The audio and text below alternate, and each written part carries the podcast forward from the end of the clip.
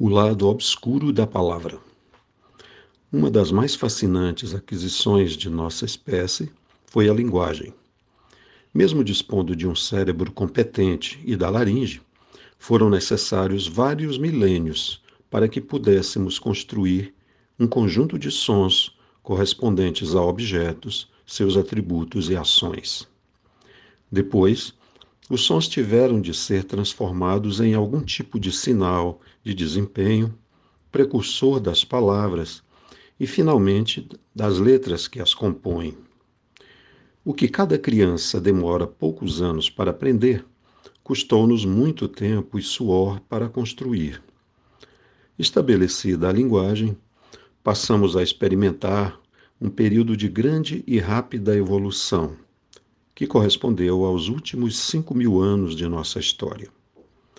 A transferência de informações de uma geração para outra ficou muito mais fácil devido à existência da palavra, de modo que temos acumulado conhecimento a uma velocidade cada vez maior. Como consequência, surgiram novos conceitos e ideias, e tudo isso acabou promovendo o progresso tecnológico de que tanto nos orgulhamos. Nossa memória foi suficiente para armazenar todo o conjunto de dados necessários para a evolução em cada setor das atividades humanas. Essa característica de nosso cérebro pode ser estimulada graças ao desenvolvimento da linguagem, pois é por meio das palavras que os fatos e os conceitos se fixam no sistema nervoso. A comunicação entre as pessoas também experimentou grande avanço. A narrativa literária ficou cada vez mais sofisticada. Usando a linguagem, sabemos expressar os mais diversos estados da alma. Podemos fazer perguntas sobre as sensações do outro, podemos conhecer suas alegrias e a razão de suas amarguras de forma fácil e direta.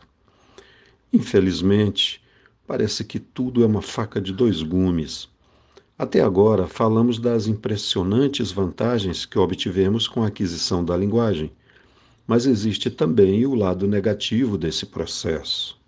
Por exemplo, uma pessoa, ao perceber que será punida se outras descobrirem determinado comportamento seu, poderá tentar esconder o fato por meio das palavras. A mentira não deixa de ser uma utilização sofisticada da inteligência, mas também é um subproduto dela, por seu caráter imediatista. A mentira, a médio e a longo prazo, leva o mentiroso a se perder, afastando-o da realidade. Sim, porque ele passa a utilizar a razão de forma menos rigorosa e precisa.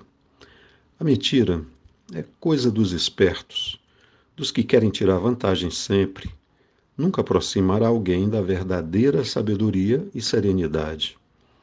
A linguagem se estabeleceu e com ela achamos os meios para uma comunicação interpessoal extraordinariamente fácil e direta. Por outro lado, os seres humanos aprenderam a usar a linguagem para afastar o interlocutor da verdade. Por meio da mentira, as palavras ganharam peculiaridades muito negativas, passaram a ser utilizadas para que uma pessoa consiga se impor indevidamente sobre outra. A comunicação foi dando lugar ao jogo de poder, à dominação, ao desejo de enganar com o intuito de obter vantagens. Em vez de perseguir a verdade, a maioria costuma perseguir a vitória. Como distinguir a verdade da mentira? Nem sempre é simples. Para isso, temos que ser altamente sensíveis para captar em nós e nos outros quais são as reais atitudes e intenções. Vale a seguinte regra geral: sempre que as palavras não estiverem de acordo com os fatos, prevalecem os fatos. Se um homem diz a uma mulher que a ama muito e a maltrata o tempo todo, consideramos o tratamento e não a palavra, pois a palavra não é a coisa. Falar é fácil.